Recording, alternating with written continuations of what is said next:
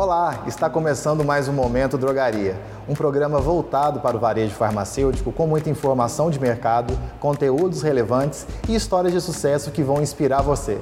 Seja muito bem-vindo.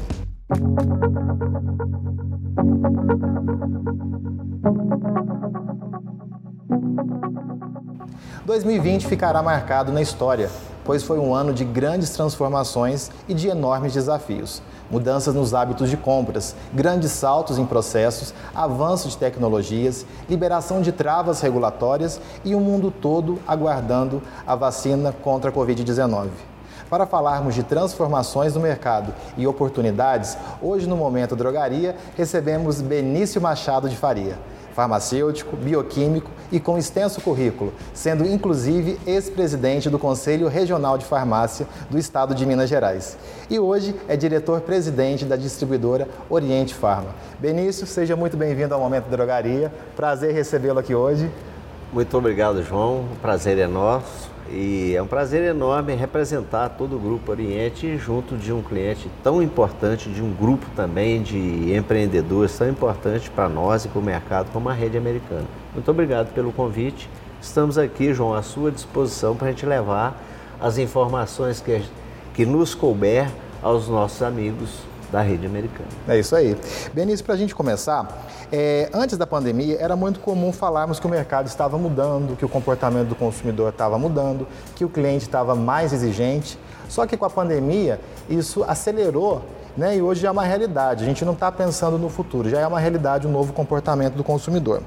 É, muitos dos negócios tiveram que se adaptar. Restaurantes tiveram que fazer entregas, drogarias teve, tiveram que controlar o número de clientes dentro das, das lojas. Agora, o que, que mudou na distribuição? Quais foram as adaptações que vocês fizeram? Interessante a sua pergunta, João.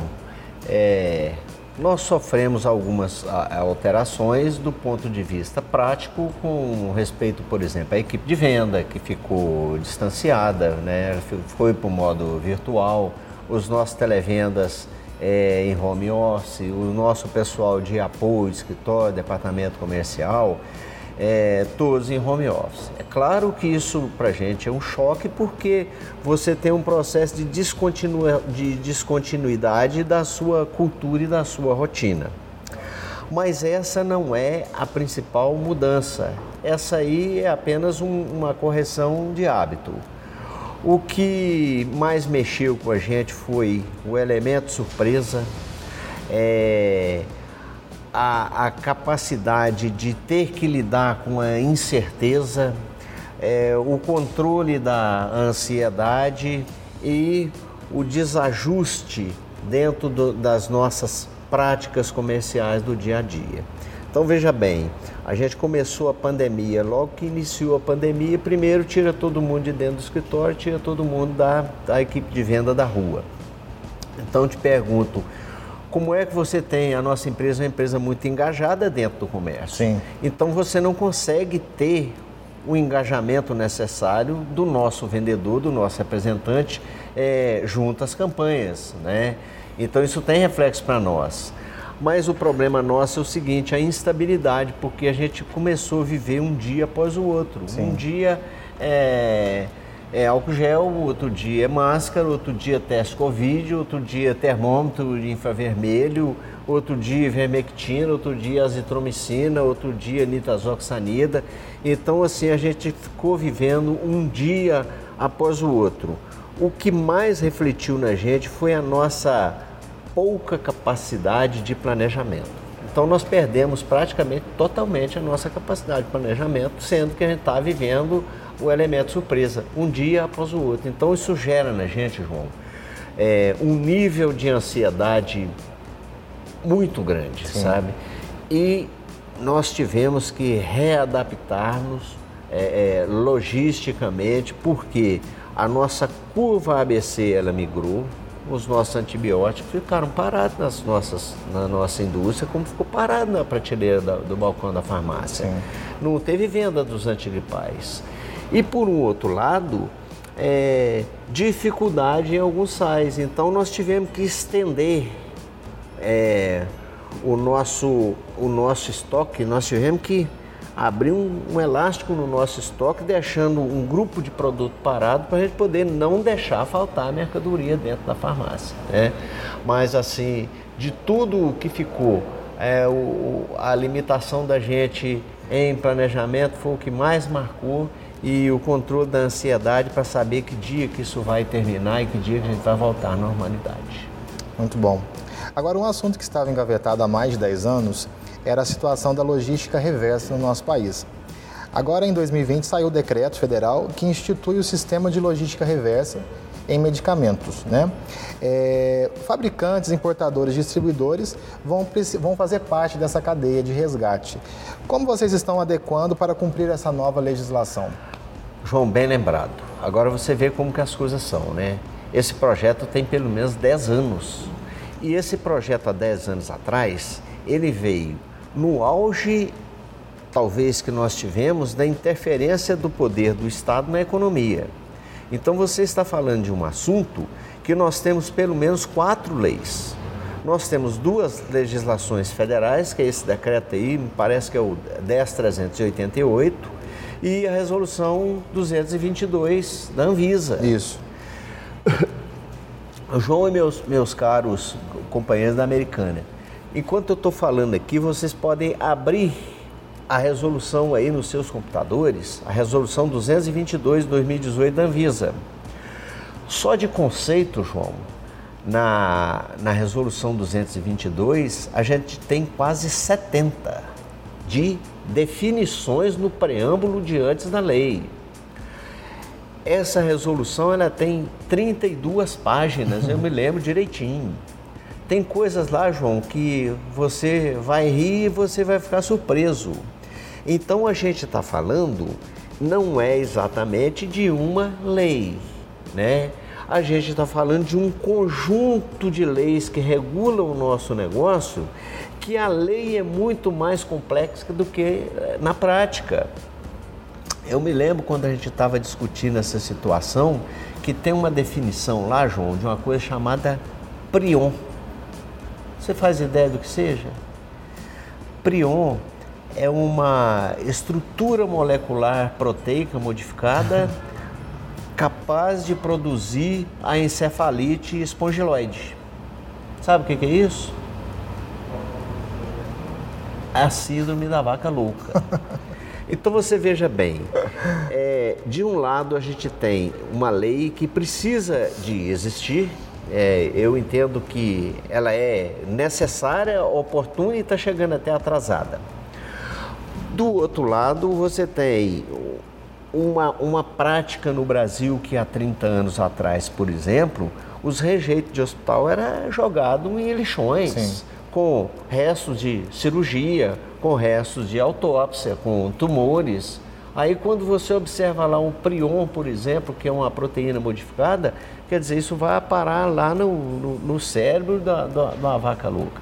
E não dá mais, no meu tempo, quando eu comecei com farmácia, a gente aplicava a bezetacil, tinha o cuidado apenas de tirar o, a agulha da seringa e descartava no lixo. No lixo dizer, comum. Totalmente errado, né? Nós estávamos errados, a humanidade precisa evoluir. Então são dois parâmetros: a nossa necessidade de evolução e de proteção ao meio ambiente com o arcabouço legal. Aí já é um outro babado. Nós temos quatro leis, então olha só, só de decreto federal nós temos um e a resolução da Anvisa. Nós temos uma lei estadual que ela, ela é mais bem prática e mais bem elaborada no programa de gerenciamento de resíduos sólidos de saúde. Ela é muito boa, embora muito rigorosa. E nós temos uma lei ambiental aqui também dentro do estado que ela é muito, é, é, como é que eu diz, é, é, digo, é eficaz aí nessa questão ambiental. Mas, veja bem, a gente tem uma lei federal, uma resolução, duas estaduais, para cuidar de um assunto. E o mais interessante é que nós já temos esse serviço através da nossa lei estadual. O resíduo produzido hoje pelas farmácias e pelas distribuidoras, eles já são descartados e incinerados. E está funcionando bem. A gente ficava com muito medo, por exemplo, o varejo, é, que ia dar um absurdo, uma conta absurda. Não, não é uma conta absurda. Agora, sabe qual que é o grande impasse, por incrível que pareça, João, do decreto é, 10.388? É a forma e quem vai pagar a conta. Porque lá está escrito que quem paga essa conta é a indústria. Aí eu te pergunto, será que o dono da farmácia vai ter que separar por laboratório? Vi aqui nossos, nossos amigos aqui da, da Eurofarma, da Altaia, quer dizer, eu não vou incinerar o que é seu, João. Mas não. O que eles estão pensando é que essa conta deve ser paga por participação, participação de mercado. E eu discordo. Você acha que não vai funcionar? Não, não, não quer dizer, só, só se funcionar na base da marreta da lei. Mas, é, um decreto, é uma né? coisa muito complexa. Então, por exemplo, se, eu, se você tem uma indústria que é altamente eficiente, que gera pouco resíduo, que tem grande participação no mercado, você vai pagar mais.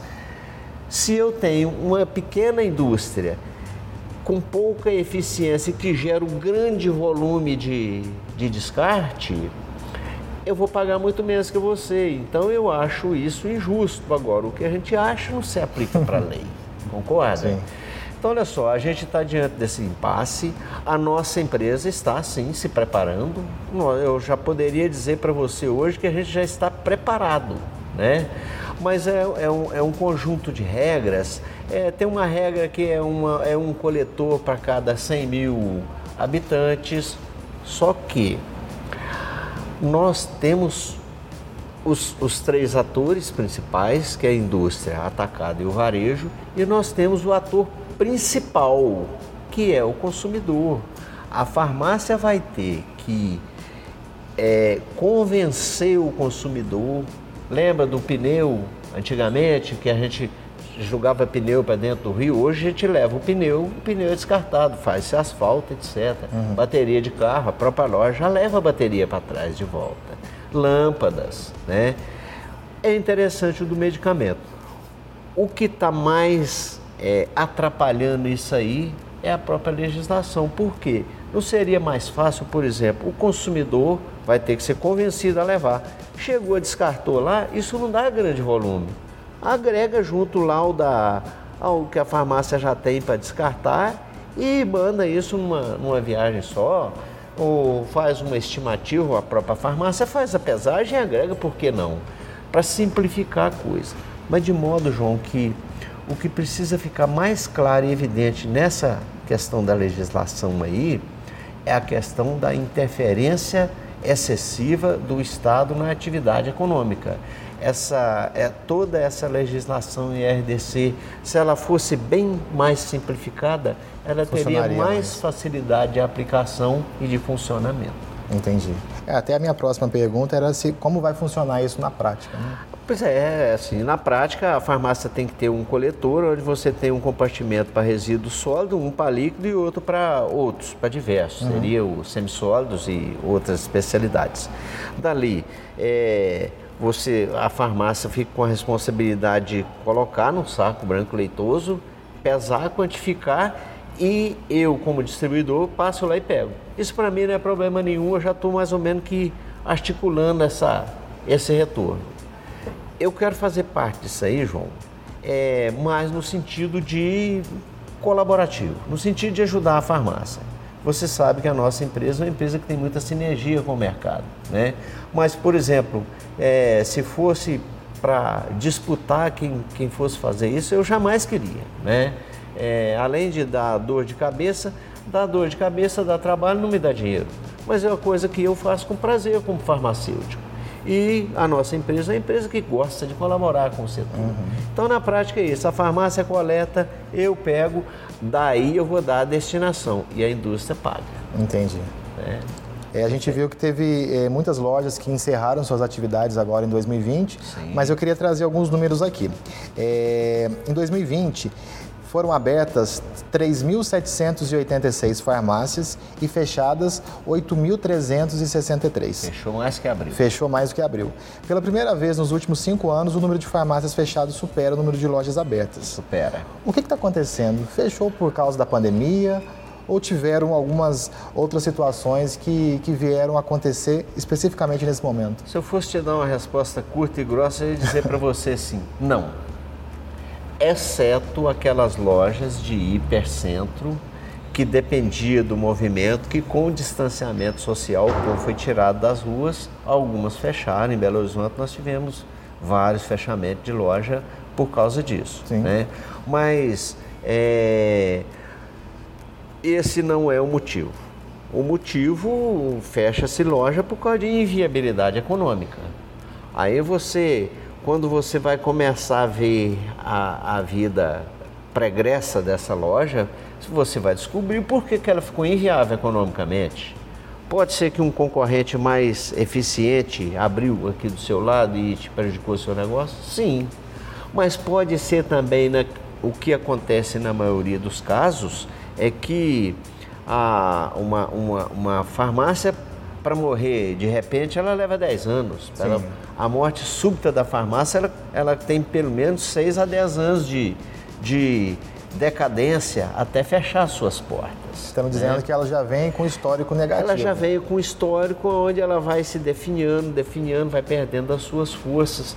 Né? É o empresário que não se reciclou, é o empresário que não se atualizou, é o empresário que não soube chegar da porta para enxergar o negócio dele de fora para dentro. Então, o fechamento não é por causa da pandemia, sim em falta de viabilidade econômica é, esse número ele é um número surpreendente pela quantificação. Mas se você for olhar em termos de Brasil, com 82 mil farmácias, até que não são, não são tantas, né? E também é, já deu, né? O mercado hoje ele está se depurando. Quem não tiver eficiência e muita capacidade de, de adequação aos novos métodos, às novas metodologias de gestão e comercial, vai acabar não resistindo, vai acabar fechando, né? Então é um dado que esse dado não é preocupante, ele é um dado natural. Perfeito. Né? É, em 2019, o país contava com mais de 86 mil farmácias. Já em 2020, com a redução de PDVs, os números fecham em 81.539 drogarias. Franquias e associações, isso é interessante, foram os únicos canais com aumento do número de lojas entre 2019 e 2020. Interessante. Você acredita que uma filiação a uma franquia é um fator crítico de sucesso? João, eu não acredito. Não? Eu tenho certeza absoluta. é diferente. Eu tenho certeza absoluta. Esses dados são reais, João. Sim. É, a gente está falando de farmácia fechar ou não fechar, é, esses dados estão disponíveis, eles são auditados. Então, olha, hoje você tem uma dezena ou uma centena de KPIs para ser analisado dentro das lojas. Quem que faz isso? As franquias fazem com muita maestria, as redes associativas, as melhores fazem muito bem feito, e as redes associativas que que não fazem com tanta perfeição fazem alguma coisa. Então, o que se salvou nesse mercado de 2018, 2019 e 19, 20 é essa mão que as franquias e as redes associativas estão dando. E se você fizer uma análise mais aprofundada, principalmente no que tange as redes associativas, elas ainda têm muito que aprender e ainda tem que, eh, muito para onde crescer. Então você tem que observar, claro, o seu público externo com o seu mix de produto. Quem faz isso? A franquia já fez, né? A franquia hoje ela está mais num processo de lapidação de, de pequenas arestas, de pequenos acertos mas ainda dá para se fazer. É, foi, no meu entendimento, na última década, a grande salvaguarda do segmento farmacêutico foi, foram o associativismo e as franquias. Deu um gás, né? Deu um, gás, deu uma mão, mudou o nosso negócio. Se você olhar uma foto de uma farmácia hoje, olhar uma foto de uma farmácia pequena, Sim. hoje, é, comparando com 10 anos atrás, a diferença é estarrecedora, João. Então isso é fruto da organização que as franquias e as redes associativas acabaram por prestar esse serviço para o varejo. Fora, evidentemente, o principal, que são as ferramentas de gestão. Sim.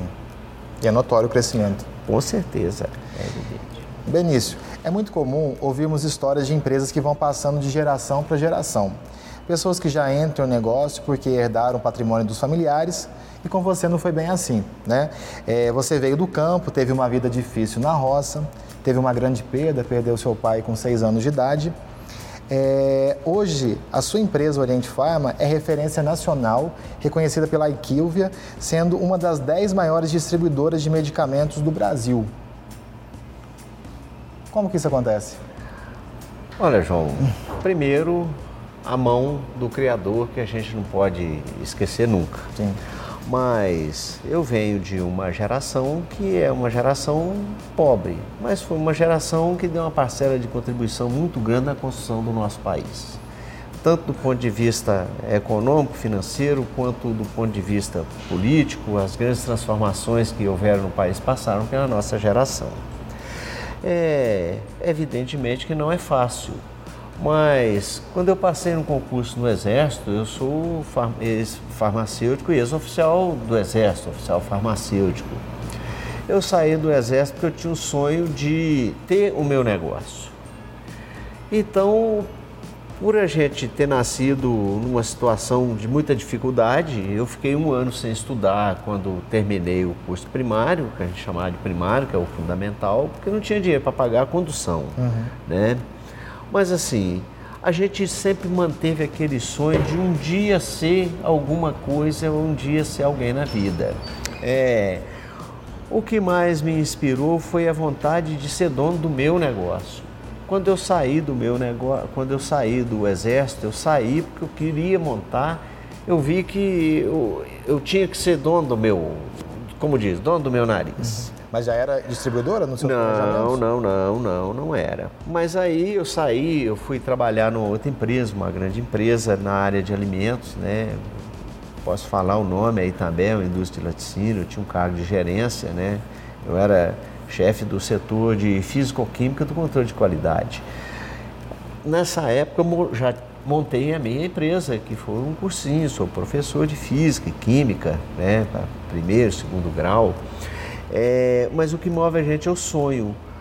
Quando a minha situação estava pior das piores foi quando eu abri a minha farmácia. Eu falei, agora não tem jeito. E por incrível que pareça, eu conto essa história para as pessoas que né, que me conhecem, né, as pessoas que me cercam conhecem essa história. Eu dormi dentro da minha farmácia um ano e 15 dias. Eu bati o pé e disse o seguinte: olha, enquanto essa farmácia não virar farmácia, eu não saio daqui de dentro.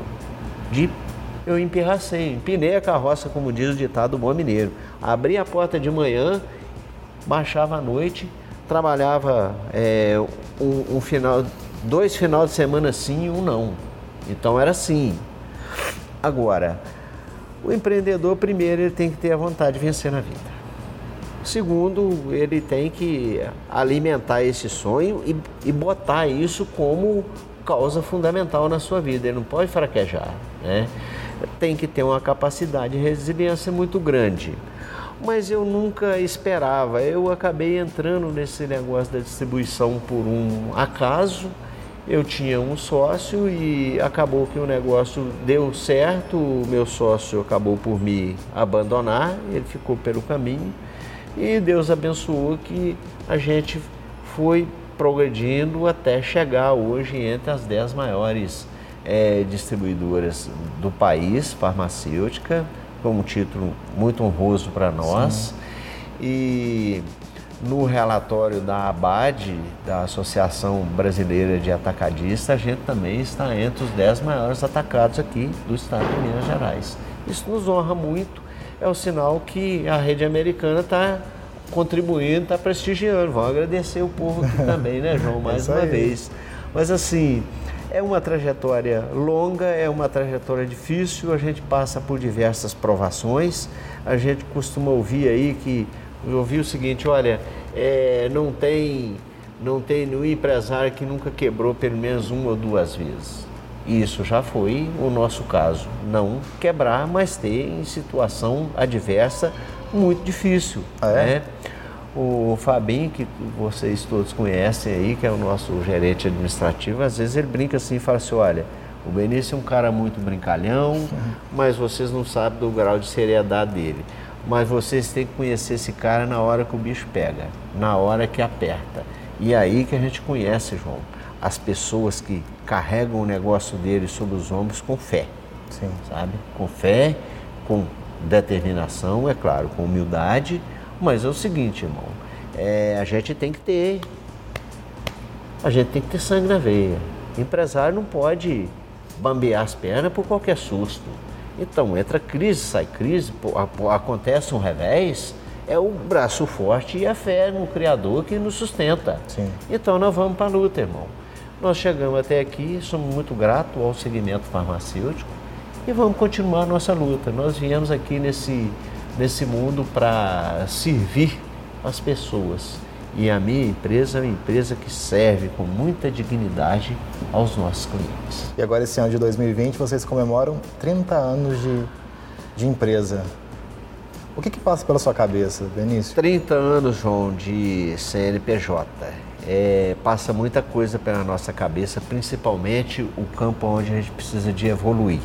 Né? Nós somos seres evolutivos.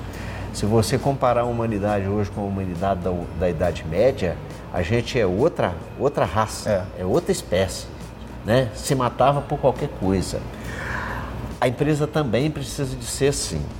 Então, olha, é muito importante que o, o franqueado que está nos assistindo agora, ele entenda o que significa uma distribuidora, o que é o papel, o real papel do atacado.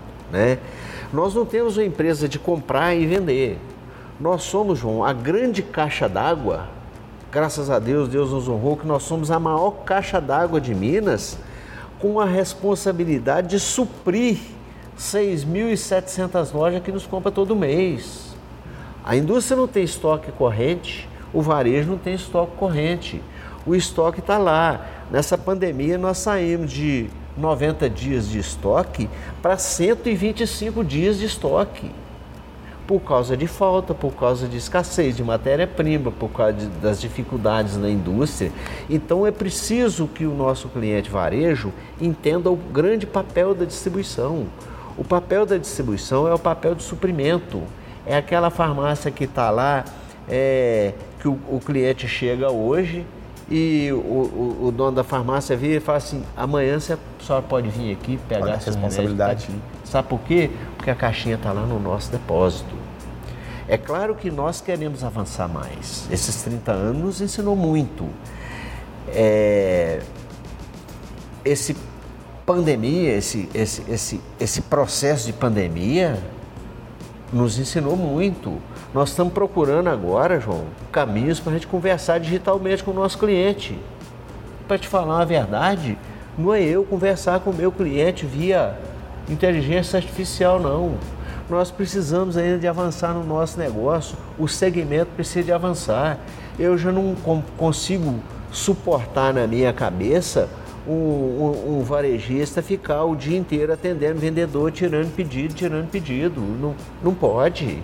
Isso precisa ser transposto essa fase. A gente precisa de romper agora, João, o cordão da, da, da, da desconfiança. O brasileiro é muito desconfiado porque antropologicamente nós viemos de uma raça, de um sistema colonial que as pessoas só pensavam em correr a perna umas das outras. Mas isso é no tempo antigo. A gente precisa de evoluir. A minha expectativa ela não é para 2021. A minha expectativa é para o próximo decênio, para os próximos 10 anos. Como nós mudamos a nossa lógica, mudamos as nossas farmácias, mudamos o nosso layout, mudamos o nosso procedimento, o nosso modelo de atendimento, o nosso modelo de gestão, agora nós vamos ter que mudar a nossa forma de pensar digitalmente nas nossas empresas, né? Eu sinceramente, o meu computador ele tem que falar com o seu. Sim. Eu sou da cadeia de suprimento.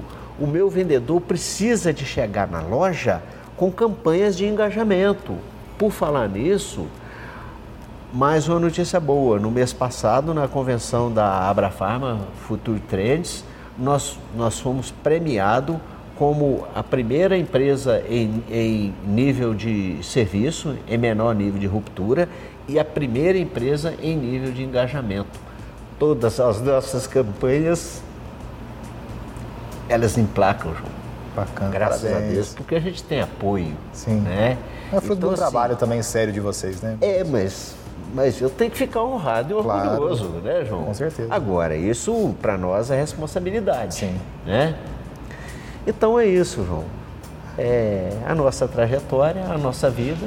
Nós estamos felizes, orgulhosos, com muita responsabilidade, com muita humildade. Nossas portas estão abertas para os clientes, para a americana, para vocês da gestão. Precisamos do, de utilizar mais as suas mentes iluminadas para poder nos ajudar, para poder nos instruir, né? Com certeza vocês precisam também da gente. A nossas, Com certeza. A, nós estamos à disposição da rede americana e moçada, é um recado para vocês aí. Pode contar com a gente que a gente está junto. Inclusive, né? a minha próxima pergunta era que recado que você consegue dar para os é, gestores de drogarias que às vezes não estão muito animados no momento, não estão esperançosos devido à situação que nós estamos vivenciando? Vamos repetir o jargão de sempre: força, fé e foco. Mas o Romeu Zema falou um negócio interessante outro dia num, numa live dele, falou assim, olha, é, ele falando sobre as funções do Estado, né? Uma, uma loja de produto veterinário não vai vender colchão, né? Não vai vender cozinha planejada, né? É, uma farmácia não vai vender automóvel. Então, olha, é força, fé e foco. Primeira coisa, resiliência, por quê? Sempre. Pode sim, o nosso negócio, graças a Deus, vai muito bem, obrigado, mas existem aqueles companheiros nossos que foram sacrificados. Não sei se você lembra, João, é, no início do ano, quando tiveram as enchentes, aqui na Zona da Mata, principalmente em Belo Horizonte, a nossa empresa foi a primeira a sair para campo para socorrer aqueles companheiros nossos que foram flagelados na enchente. Nós tomamos essa iniciativa. A gente está aberto também a essa iniciativa. Então, olha, para algum companheiro, algum amigo que estiver se sentindo um pouco engessado, vendo que as coisas estão difíceis, irmão, é o seguinte: tenha humildade, reestuda seus custos, readequa seus custos, readequa as suas despesas, inclusive as pessoais, faz um sacrifício não deixa de investir no seu negócio, principalmente inteligência e tempo. Sim. Quanto mais inteligência você investir no seu negócio, mais sucesso você vai ter. Então o recado que eu dou é, é o seguinte, olha, nossa empresa é uma empresa parceira, é uma empresa que anda na frente, é uma empresa que pensa à frente do seu tempo. Nós criamos agora, eu criei lá agora, João, recentemente, um departamento de inovação e tecnologia, onde nem funcionário tem. Sabe por quê? Porque não precisa, porque ele tem que ficar aqui dentro. Todos têm que participar, todos têm que ingressar nesse mundo. Então, olha, resiliência, fé, disciplina é muito importante. Empresário tem que ter disciplina. Se eu fiz o compromisso com você de chegar a hora tal, eu tenho que 15 minutos antes eu tenho que estar aqui te aguardando. Né? O meu negócio é muito mais precioso se eu tenho um compromisso de abrir a minha empresa 8 horas da manhã, 7 e meia eu tenho que estar lá, irmão. Sim. É assim. Se eu tenho um compromisso de fechar 8, eu dispenso meus funcionários. Se não tiver risco de assalto, eu vou até 9. Eu vou dar mais meia horinha aqui para poder pensar o meu negócio, para me raciocinar o que, que eu vou fazer amanhã, quais, são, serão, quais serão meus próximos passos.